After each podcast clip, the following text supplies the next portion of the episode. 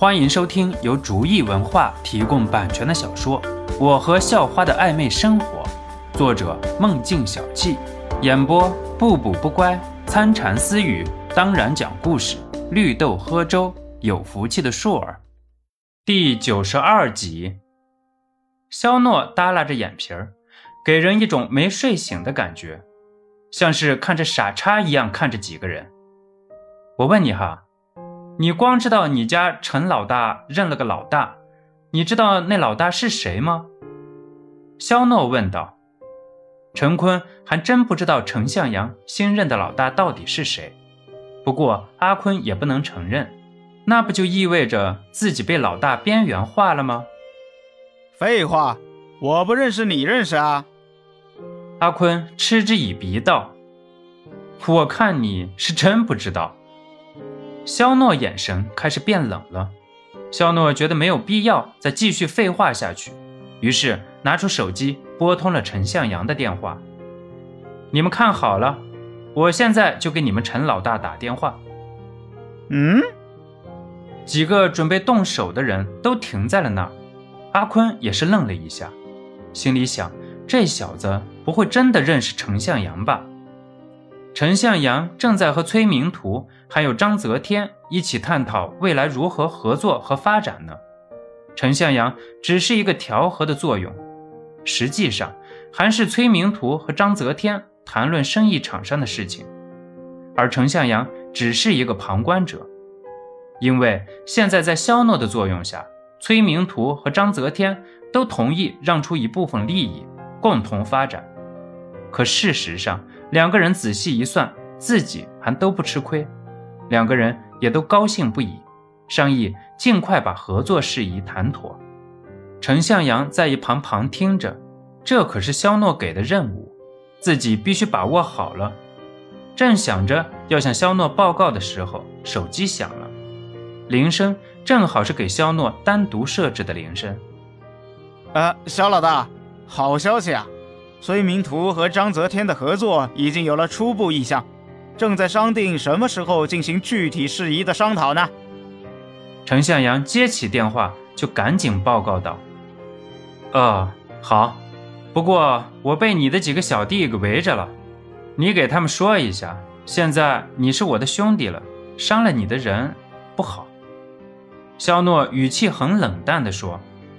陈坤听到肖诺的话。瞬间嗤笑不已，哈哈哈哈哈！你是陈老大的兄弟，我还是陈向阳他哥呢。陈坤平时可是不敢这么叫陈向阳的，可是现在为了显示自己牛逼，直接就这么叫了出来。陈向阳刚开始听到肖诺的话的时候，还以为是不长眼的人，打着自己的旗号在外面招摇撞骗，可是听到阿坤的声音的时候，陈向阳却呆若木鸡，这正是自己派出去看游乐场的阿坤。你和他说吧。肖诺说罢，就走上前去把电话递给阿坤。阿坤看肖诺把电话递了过来，哈哈哈，还煞有其事，老子接了，给你戳穿。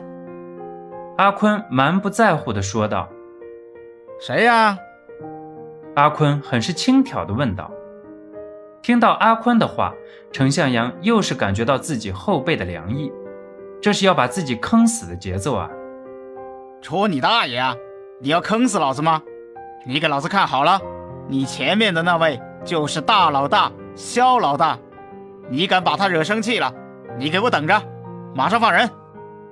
陈向阳听是阿坤接了电话，马上就破口大骂道：“听着陈向阳的怒斥。”阿坤后背也是冷汗直冒，这次真是踢到铁板上了。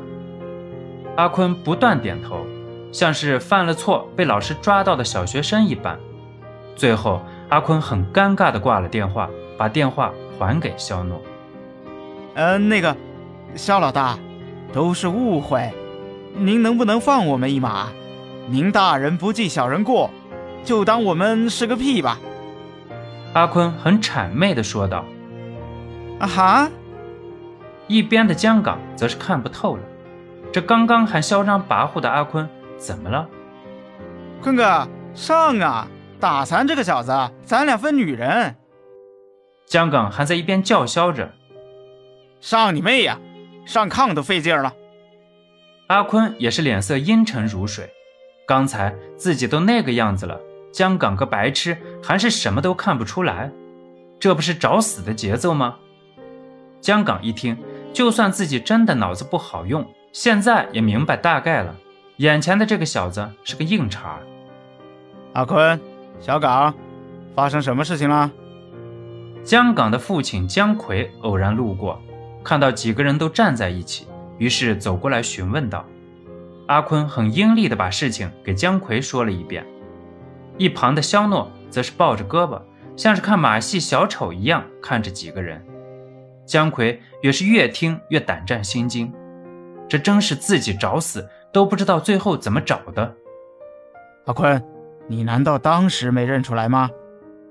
姜奎说道：“哎呀，老板，我只能说我一直都在你这儿。”陈老大那边发生了什么事情，我也不是很清楚啊。